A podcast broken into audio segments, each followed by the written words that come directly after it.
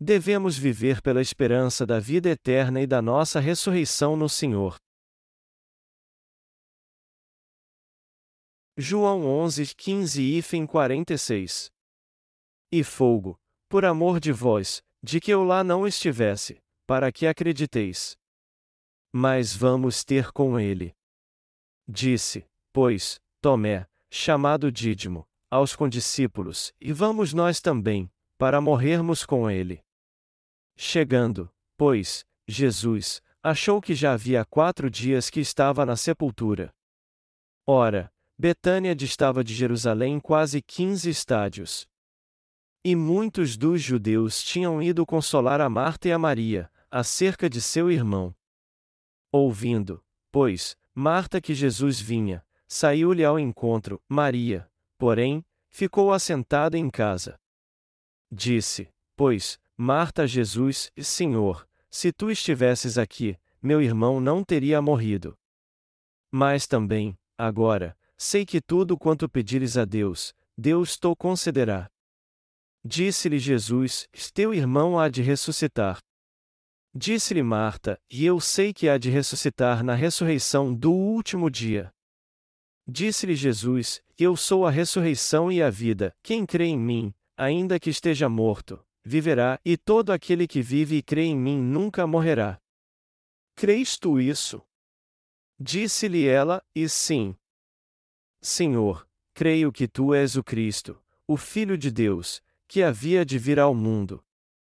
E, dito isso, partiu e chamou em segredo a Maria, sua irmã, dizendo: O Mestre está aqui e chama-te. Ela, ouvindo isso, levantou-se logo e foi ter com ele.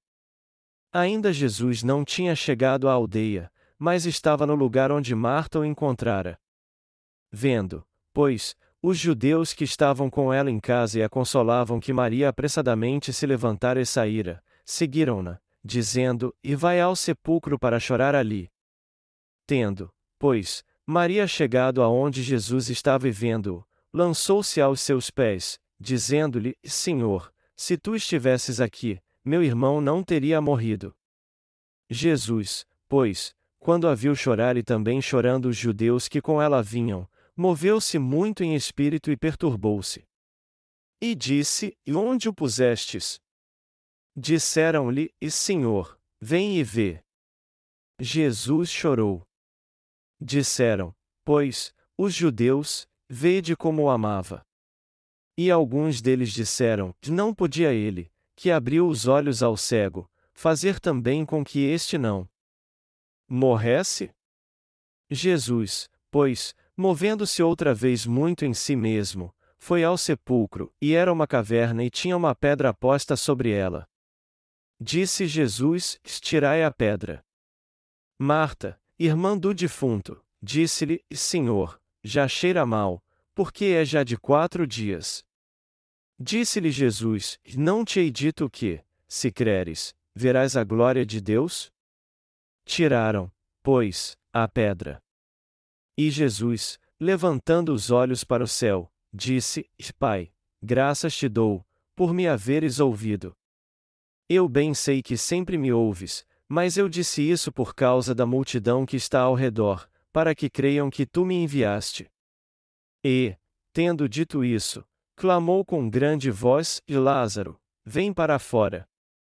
E o defunto saiu, tendo as mãos e os pés ligados com faixas, e o seu rosto, envolto num lenço. Disse-lhes Jesus: Desligai-o e deixai-o ir. Muitos, pois, dentre os judeus que tinham vindo a Maria e que tinham visto o que Jesus fizera creram nele. Mas alguns deles foram ter com os fariseus e disseram-lhes o que Jesus tinha feito. Jesus ressuscitou Lázaro dos mortos.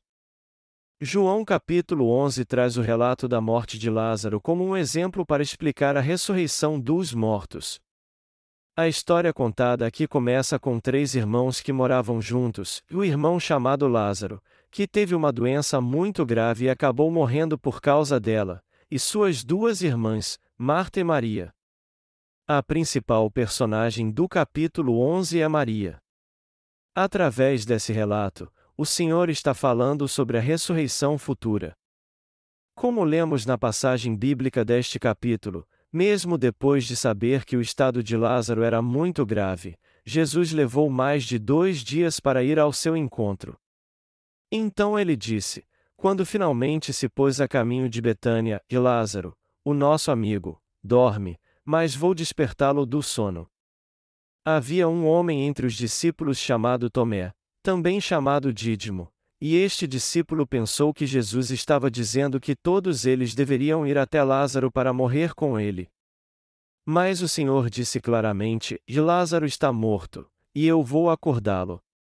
Tomé certamente não entendeu o que o Senhor estava dizendo, mas, por outro lado, ele demonstrou ser o mais fiel de todos os discípulos, os outros discípulos entenderam o que Jesus quis dizer quando pediu a eles que fossem com ele para despertar Lázaro, mas Tomé entendeu tudo errado e pensou que Jesus estava pedindo que todos fossem com ele para que morressem juntos. Na verdade, Tomé foi um homem de pouca fé até que teve um encontro com Jesus ressuscitado em pessoa. Ele é o discípulo que só acreditou na ressurreição de Jesus depois que o tocou colocando seus dedos do seu lado. Embora Jesus tenha dito, Lázaro não está morto, mas dormindo, ele havia sido informado de que Lázaro já estava morto. Marta então falou com Jesus já ressentida: Se tu estivesses aqui, meu irmão não teria morrido. Como podemos ver no texto bíblico desse capítulo, Marta estava ressentida ao dizer a Jesus: Por que tu não te apressaste? Tu demoraste dois dias e não vieste até agora, mas ele já morreu. Apesar disso, Marta também disse: E mais também, agora, sei que tudo quanto pedires a Deus, Deus te concederá. Ela também cria que Jesus era o Filho de Deus e o Salvador. E quando o Senhor disse a ela: Teu irmão há de ressuscitar, ela respondeu: E eu sei que há de ressuscitar na ressurreição do último dia. Os únicos que possuem essa fé hoje em dia são os santos que fazem parte da Igreja de Deus. Jesus disse a Marta então: E eu sou a ressurreição e a vida, quem crê em mim, ainda que esteja morto, viverá, e todo aquele que vive e crê em mim nunca morrerá. E Marta confessou a ele: E sim, Senhor, creio que tu és o Cristo, o Filho de Deus, que havia de vir ao mundo. Quando o Senhor disse: Teu irmão há de ressuscitar, ele estava falando literalmente. Só que Marta ainda não tinha entendido que seu irmão iria ressuscitar naquele mesmo dia. Foi por isso que ela confessou: E eu creio que tu o ressuscitarás no último dia e lhe dará a vida eterna. Melhor dizendo, embora Marta cresce que o Senhor ressuscitaria seu irmão e lhe daria a vida eterna, ela jamais poderia imaginar que ele faria isso naquela hora. Então, tendo entendido as palavras de Jesus segundo seu ponto de vista e as aceitado, Marta disse à sua irmã que o Mestre estava chamado a.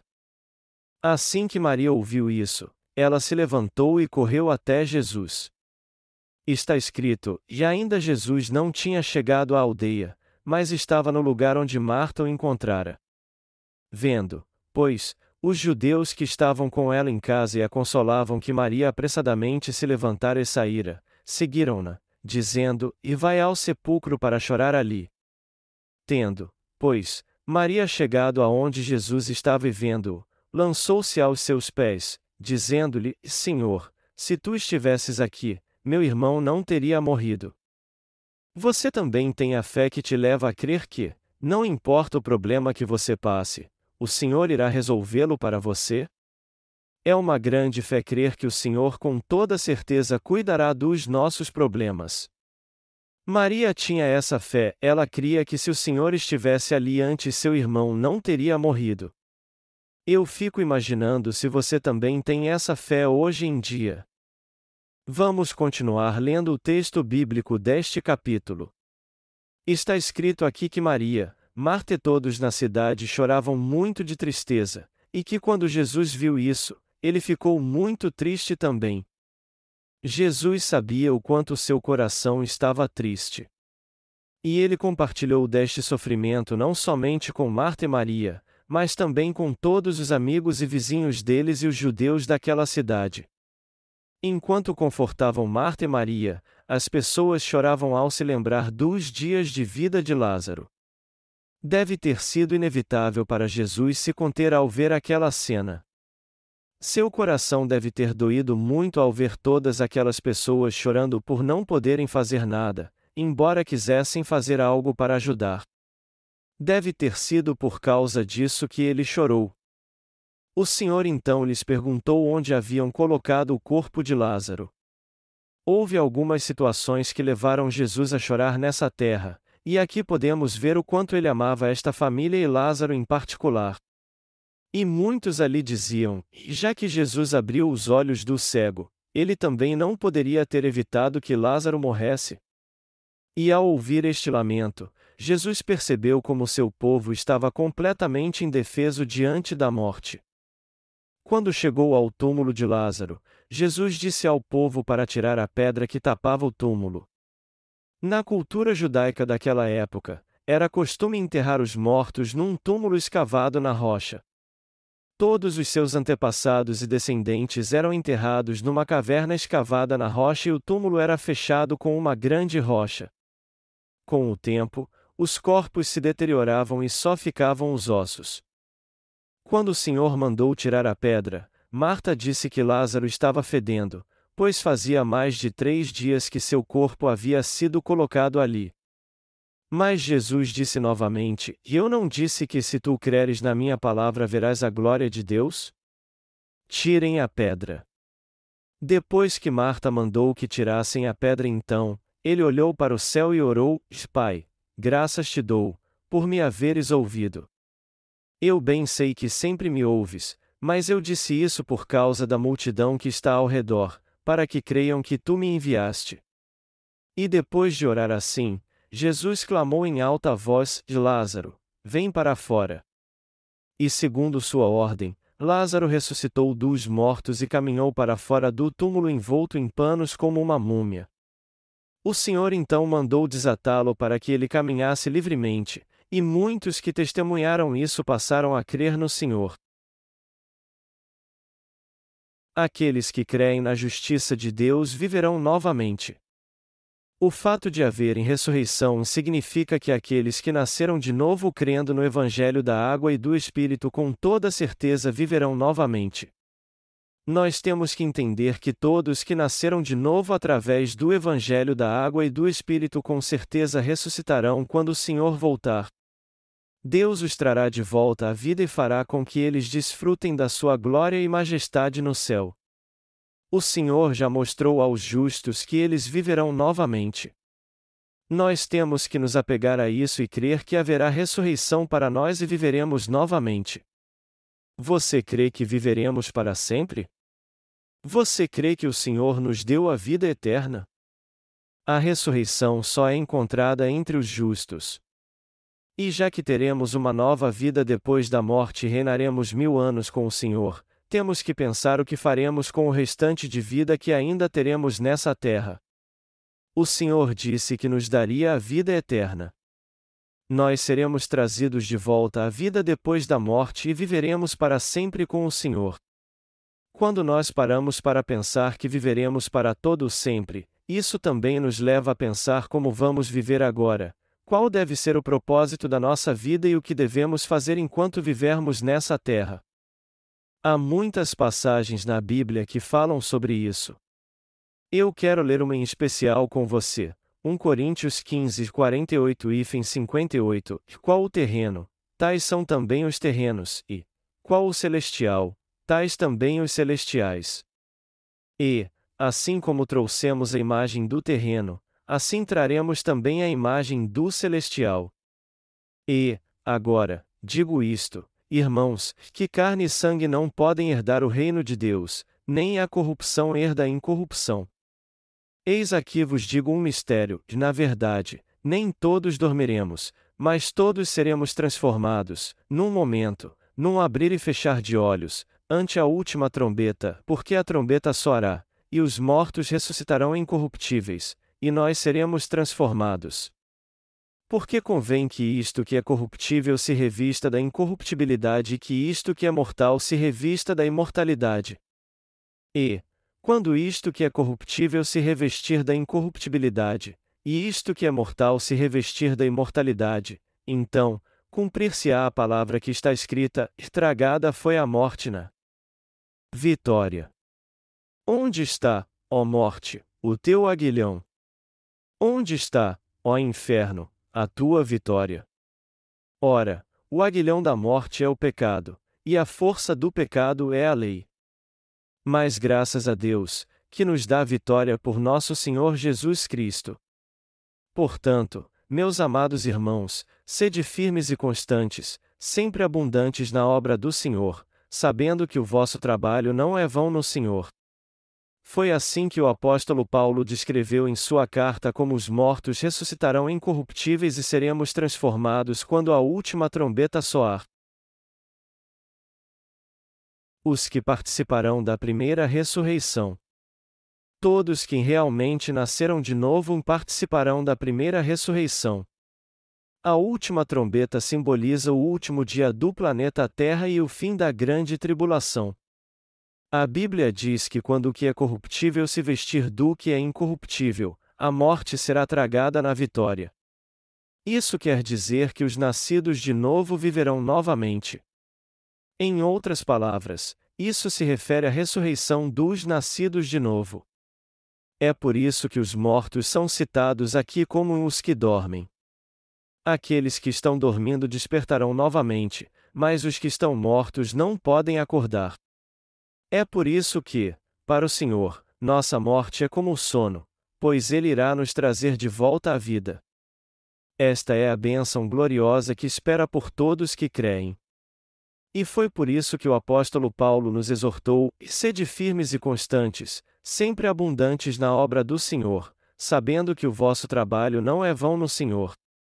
Em outras palavras, Paulo está nos dizendo que já que nossa morte será temporária e nós ressuscitaremos para receber a vida eterna, temos que pensar em como vamos viver até que chegue esse dia. Também há outras passagens na Bíblia que falam da salvação e da vida eterna que Deus nos deu. Está escrito em Efésios 1, 4 e 6, como também nos elegeu nele antes da fundação do mundo, para que fossemos santos e irrepreensíveis diante dele em caridade, e nos predestinou para filhos de adoção por Jesus Cristo, para si mesmo, segundo o beneplácito de sua vontade, para louvor e glória da sua graça, pela qual nos fez agradáveis a si no amado. Como você pode ver, essa passagem usa o termo a glória. E isso se refere a uma vida extraordinariamente gloriosa. O Senhor nos deu a glória da ressurreição, e isso significa que Ele irá nos ressuscitar dos mortos para vivermos para sempre com Ele, a fim de que possamos glorificá-lo pela Sua graça. Em outras palavras, isso significa literalmente que nós teremos uma vida gloriosa de adoração ao Senhor por todas as suas bênçãos, por termos recebido o dom da vida eterna, da salvação e da ressurreição. Eu sempre penso no que a ressurreição e a vida gloriosa significam exatamente. O que é a vida eterna? É a imortalidade. Quando Deus nos trouxer de volta à vida, ele nos ressuscitará perfeitos. Isso quer dizer que ele nos dará um corpo espiritual como o de Cristo, nossas imperfeições se tornarão perfeitas, o que é corruptível em nós se tornará incorruptível e nosso corpo jamais fenecerá. A Bíblia também diz que a vida dos nascidos de novo será para a glória da graça de Deus. Isso quer dizer que Deus fará com que o adoremos não somente por ele ter nos salvado do pecado, mas também por ter nos dado uma vida gloriosa com ele. O que é uma vida gloriosa? Quando envelhecermos, nosso corpo começará a falhar, como o motor de um carro velho, e acabaremos morrendo. Mas como nós cremos no Evangelho da Água e do Espírito, não seremos somente salvos dos nossos pecados, mas nosso corpo viverá novamente. E isso nada mais é do que em a ressurreição. Mas o que faremos depois da ressurreição? O que faremos quando chegarmos ao reino do Senhor? Nós teremos uma vida celestial, perfeita e gloriosa com Deus. Glória significa brilho. Isso quer dizer então que teremos uma vida inimaginável de tão magnífica que será. E assim como não sabemos como é viver no palácio de Buckingham, pois nunca moramos lá, essa vida está além da nossa compreensão. Você pode imaginar os privilégios de viver no reino de Deus? Uma vez eu comprei um prato de macarrão chinês muito caro, por 70 dólares, enquanto que em muitos lugares aqui da Coreia ele custa normalmente 3 dólares. Isso aconteceu quando eu visitei um hospital em Seul. Eu estava com vários obreiros e já era quase a hora do almoço. Nós procuramos um restaurante, mas não conseguimos encontrar nenhum lugar para estacionar. Então, decidimos ir a um hotel ali perto onde era possível estacionar, pois a maioria dos hotéis na Coreia abre seu restaurante ao público. E quando chegamos ao elevador, eu vi no guia do hotel que havia um restaurante chinês no segundo andar, e nós fomos para lá. Quando nós sentamos e abrimos o menu, eu vi que um prato de macarrão chinês ali custava 7 dólares. Era um pouco mais caro do que o normal, mas nós resolvemos provar e fizemos nosso pedido. Mas antes que o prato de macarrão fosse servido, eles nos serviram outros pratos menores. Então, conforme eles iam servindo, nós íamos comendo, até que finalmente o prato principal foi servido. Depois que comemos o prato principal, nós perguntamos se ainda havia mais alguma coisa, e o garçom nos disse que ainda havia o último prato.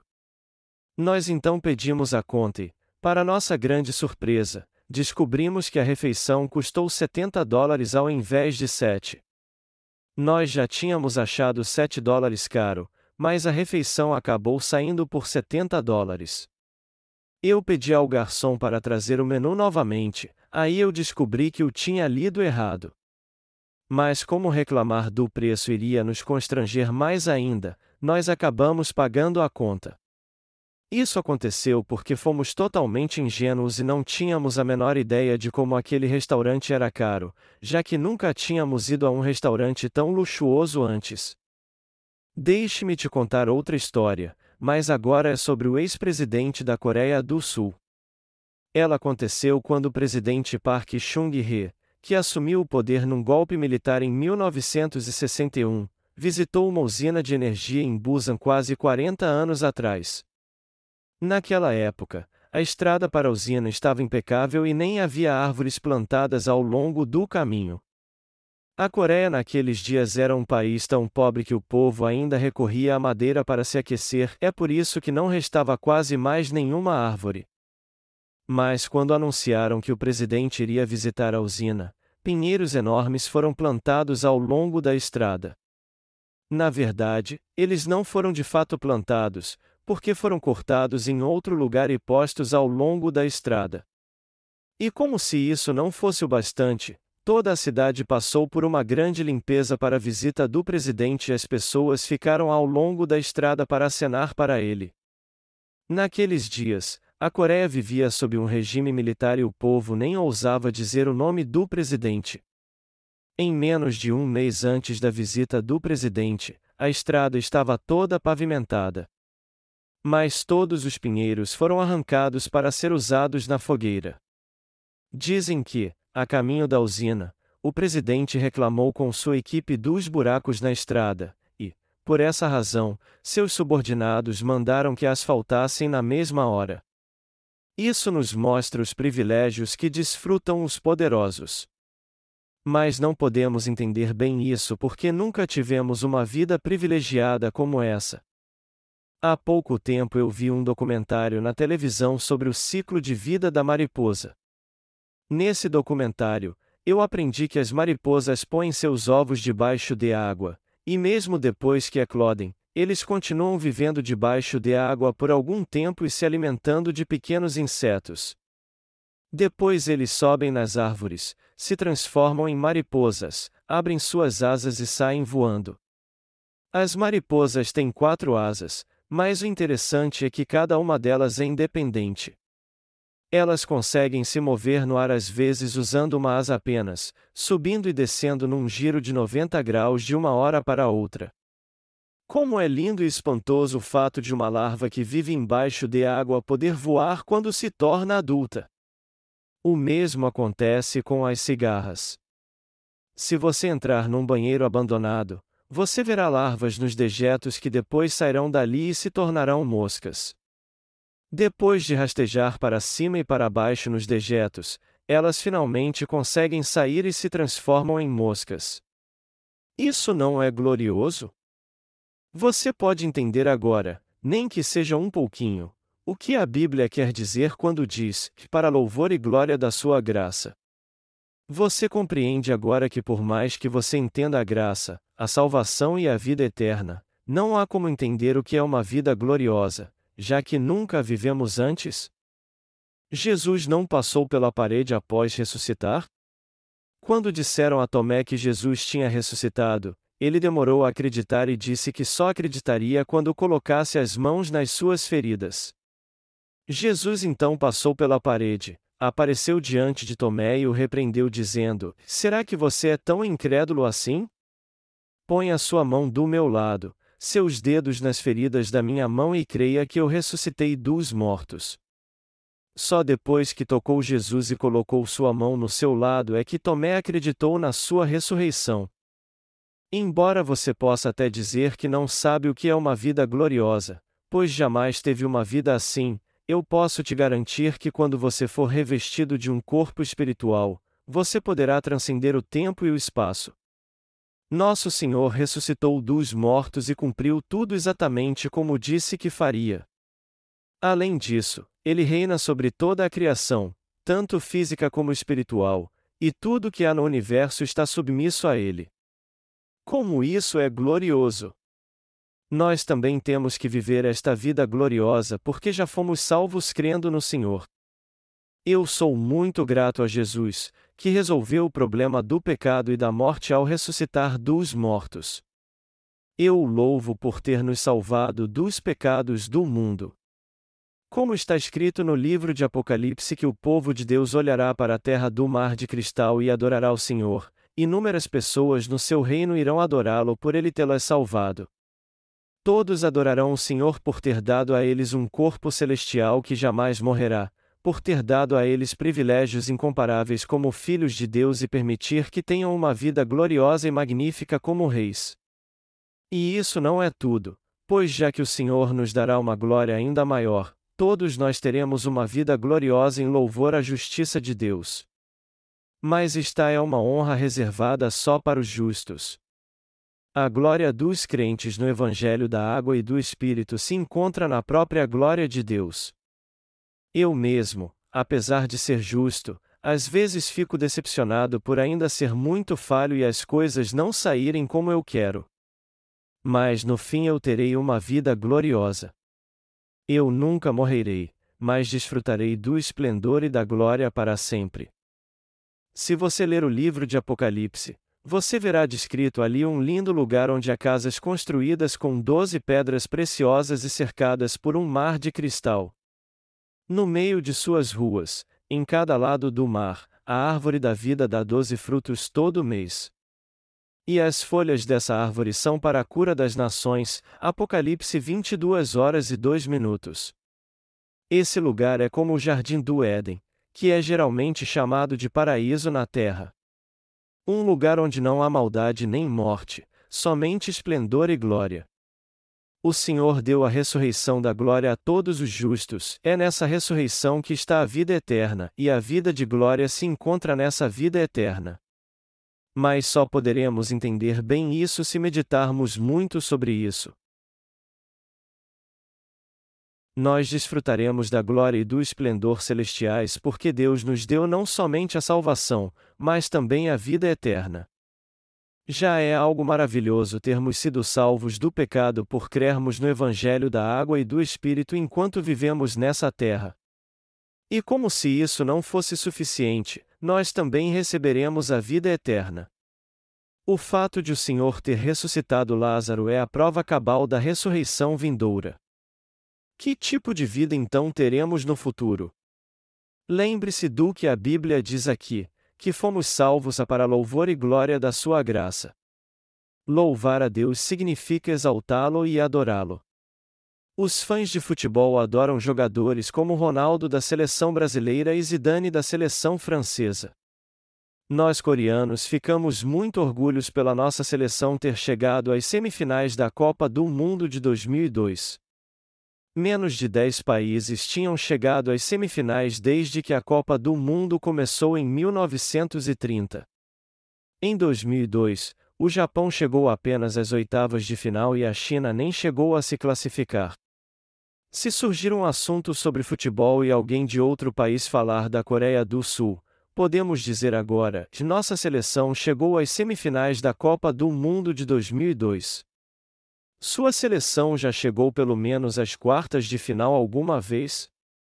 De mais de 200 países do mundo, menos de 10 já chegaram às semifinais. Deste modo, Assim como estamos orgulhosos da nossa seleção de futebol e amamos nossos jogadores, nós louvamos a Deus pelas suas bênçãos. E é com esse louvor e ações de graças que desfrutaremos da glória e esplendor celestiais. A vida que espera por nós no céu não é uma vida simples, humilde. Ao contrário, é uma vida de glória maravilhosa e extraordinária. Embora seja difícil imaginar isso, eu quero voar nas costas de um anjo e reinar sobre toda a criação como filho do Rei. Não há como entendermos o que é essa vida de glória e esplendor que teremos. Nós só temos uma vaga ideia de como os milionários vivem em meio a tanta riqueza, mas o que espera por nós é algo incomparavelmente mais glorioso. É por isso que eu sou muito feliz. O Senhor com toda certeza ressuscitará os crentes no Evangelho da Água e do Espírito. O diácono Myung Shankin está dormindo no seu túmulo. Ele está dormindo à espera da volta do Senhor. E o Senhor irá despertá-lo quando voltar. Se ele tivesse morrido para sempre, não haveria mais esperança para ele, mas como os que estão dormindo serão despertados novamente, uma vida nova e gloriosa espera pelo diácono Kim. Eu não sei exatamente o que você fará no reino milenial, mas vamos pensar sobre isso agora baseados na palavra de Deus. Nós teremos uma vida gloriosa, e, por isso, será impossível termos uma dor de cabeça que seja ou alguma dificuldade. Também não haverá nenhuma falha no nosso coração, na nossa mente ou no nosso corpo. Se não fossemos viver lá, nossa vida não seria diferente da de um porco ou de um cachorro, mas nós teremos uma vida gloriosa. Nosso coração se encherá de alegria, e nosso corpo e nossa mente serão sempre perfeitos, pois não haverá nada que os prejudique. É por isso que a ressurreição é tão linda. Apesar de nos sentirmos esgotados por servirmos ao Senhor todos os dias, e, por essa razão, até sofrermos em nossa vida de fé, temos que renovar nossas forças, nos lembrar que o Senhor nos deu a vida eterna e a ressurreição, e permitiu que desfrutássemos da sua glória e esplendor. Já que cremos que o Senhor nos deu a vida eterna, temos que crer também que a ressurreição espera por nós, e que assim como o Senhor trouxe Lázaro de volta à vida, ele nos ressuscitará também. Se Jesus não tivesse ressuscitado, seu ministério teria terminado com seu batismo e sua morte na cruz. Só que o Senhor não somente apagou todos os nossos pecados, mas ressuscitou dos mortos para nos dar uma vida nova e gloriosa. E Ele garantiu nossa ressurreição e nos deu esperança através da Sua ressurreição. Embora seja difícil imaginarmos a vida depois da ressurreição, nós temos certeza que uma vida gloriosa espera por nós, pois a Bíblia diz que somente os que são santos podem andar no reino dos céus, um lugar com estradas reais e palácios onde não há nenhum mal, dificuldade ou lágrimas. É por isso que somos gratos a Deus. Você também crê que haverá ressurreição? Os que creem no Evangelho da Água e do Espírito também podem crer na ressurreição com toda certeza, pois eles têm o Espírito Santo em seu coração. Se você não tem essa esperança, você tem que examinar a si mesmo com toda cuidado. Alguns de vocês podem até achar difícil acreditar nessa nova vida, já que ainda não começaram a vivê-la, mas vocês têm que examinar a si mesmos para ver se isso é porque vocês estão muito ocupados, sobrecarregados e exaustos com seus afazeres diários.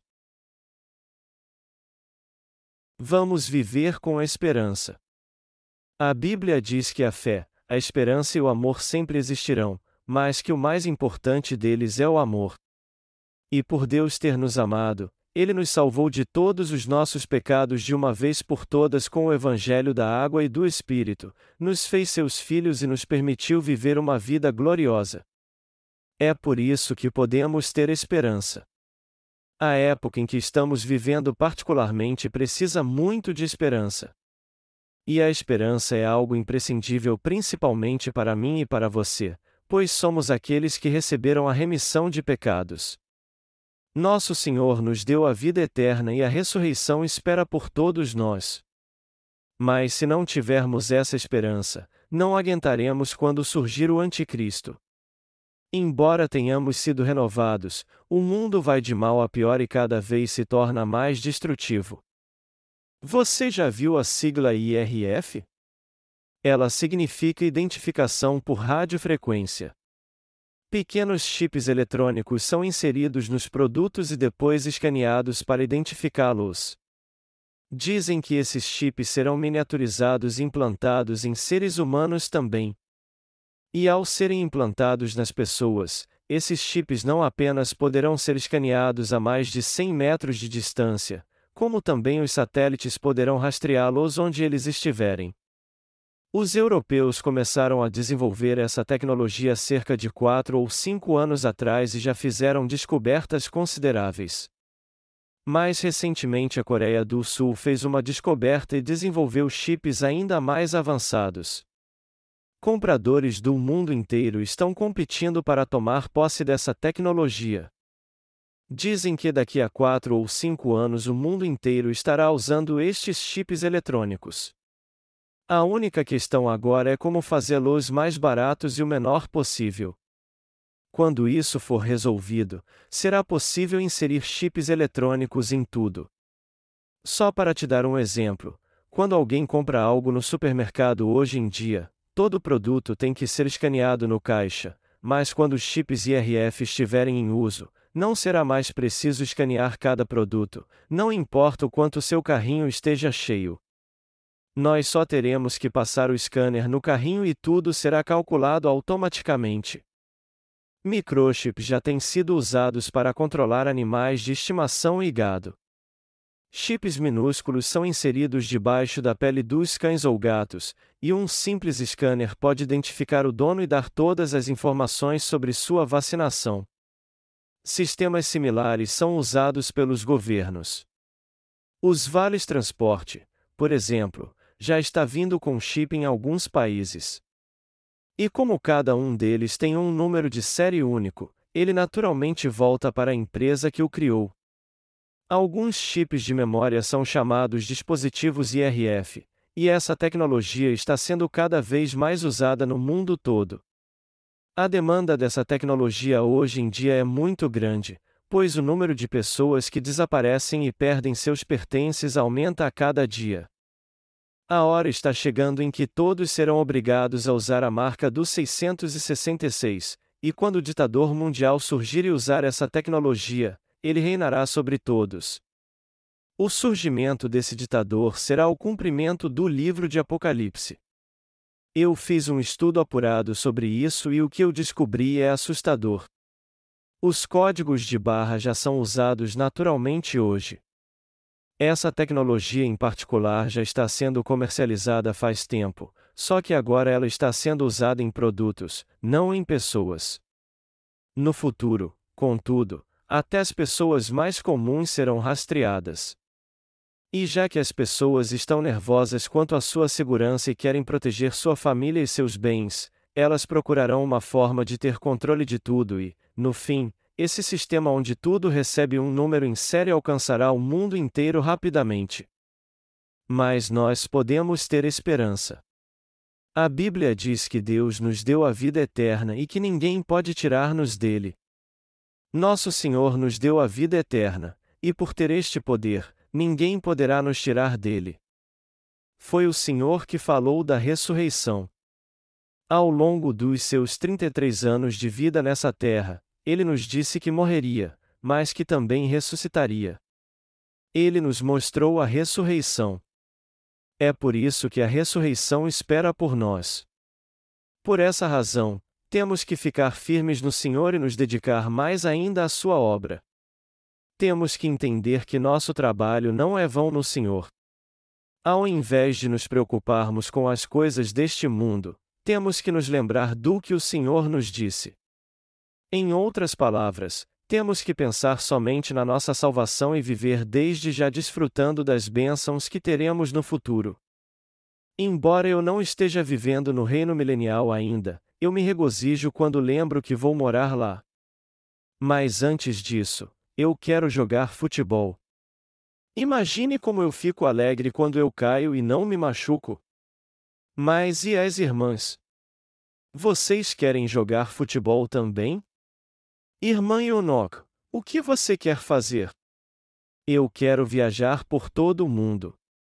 Você quer voar nas costas de um anjo e provar uma comida deliciosa quando estiver no céu? A Bíblia diz que haverá abundância de comida lá. Está escrito: no meio da sua praça e de uma e da outra banda do rio, estava a árvore da vida, que produz doze frutos, dando seu fruto de mês em mês, e as folhas da árvore são para a saúde das nações. Apocalipse 22 horas e 2 minutos. O céu é um lugar maravilhoso. E você, irmão Myung-Sung Jang? O que você quer fazer quando chegar lá? Eu acho que você vai querer pescar, não vai? Você poderá pegar todo tipo de peixe que quiser. Irmão Jongman, o que você vai querer fazer lá? Jogar futebol? E você, irmão Pilsu? Talvez provar uns sanduíches deliciosos. Irmão Junjun, o que você vai querer fazer lá? Você vai querer viajar por todo o mundo? E você, irmão Dom Vogue? O que você vai querer fazer? Você também vai querer provar todos os pratos deliciosos que puder? Irmã Il, o que você vai querer fazer?